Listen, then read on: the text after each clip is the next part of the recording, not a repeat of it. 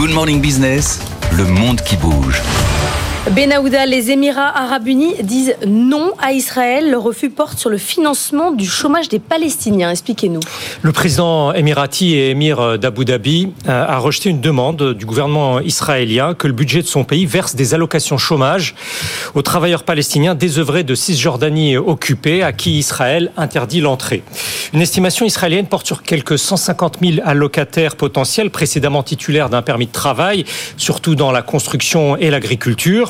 Il n'est pas précisé quels montants ont été sollicités, mais voici ce qu'a répondu stupéfait Mohamed Ben Zayed au Premier ministre israélien. Demander l'argent à Volodymyr Zelensky, le chef de l'État ukrainien, au sens où Kiev reçoit de très importants financements extérieurs. Le trait de sarcasme euh, rapporté euh, au site d'information américain par deux sources concordantes atteste du fait que même la monarchie du Golfe, la mieux disposée à l'endroit d'Israël, ne compte plus s'y substituer financièrement vis-à-vis -vis des territoires palestiniens.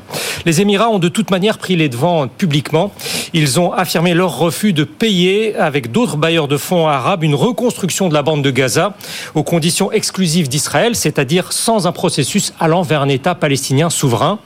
Le mois dernier, l'ambassadrice émirati auprès des Nations Unies a déclaré à un quotidien américain qu'il fallait une feuille de route sérieuse avant de parler du lendemain reçu euh, hier à Abu Dhabi, euh, avant sa visite aujourd'hui en Israël, le chef de la diplomatie américaine s'est vu demander par Mohamed Ben Zayed que les États-Unis travaillent à un cessez-le-feu et d'après le compte-rendu officiel, le président émirati a requis euh, de garantir des voies d'acheminement sans entrave de l'aide humanitaire aux habitants de Gaza tout en empêchant leur déplacement. Les ministres israéliens des Finances et de la Sécurité nationale, entre autres, ont en effet appelé à, je cite, leur émigration volontaire. Bon, évidemment, tout ça n'est pas de très bon augure hein, pour euh, la suite de la normalisation euh, de la région hein, qui avait été entamée en, 2020, parce que vous le disiez, hein, les Émirats étaient parmi les plus actifs dans cette normalisation avec Israël.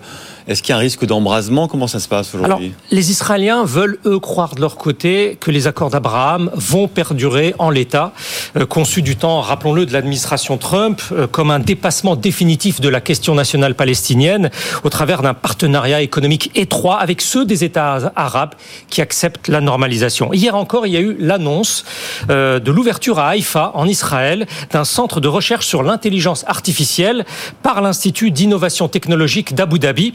La dirigeante israélienne désignée pour ce centre invoque une vision de coopération scientifique décrite dans les accords d'Abraham. C'est euh, d'une volonté jusqu'ici des autorités émiraties, euh, exprimée par différents canaux, de ne surtout pas dénoncer ce traité de normalisation. Elles n'ont de cesse d'ailleurs de plaider une désescalade et de se porter en contrepoids aux appels à une rupture globale arabe euh, face à Israël. Un analyste stratégique israélien continue d'ailleurs de considérer que les Émirats arabes unis accueillent tout à fait favorablement la perspective d'un écrasement du Hamas palestinien afin d'y placer ensuite ses propres relais politiques.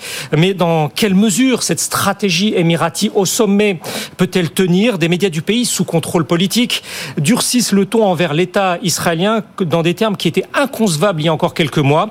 Un quotidien d'Abu Dhabi réclame ainsi en éditorial que Washington, principal partisan d'Israël, se rende compte que l'assaut israélien n'est ni durable ni raisonnable, alors que je cite encore la famine menace Gaza. La rédactrice en chef d'un journal de Dubaï euh, écrit pour sa part que l'histoire se souviendra de cette guerre contre les civils palestiniens et de leur déplacement comme le moment où le monde s'est réveillé au plan sioniste d'occupation et d'expansion.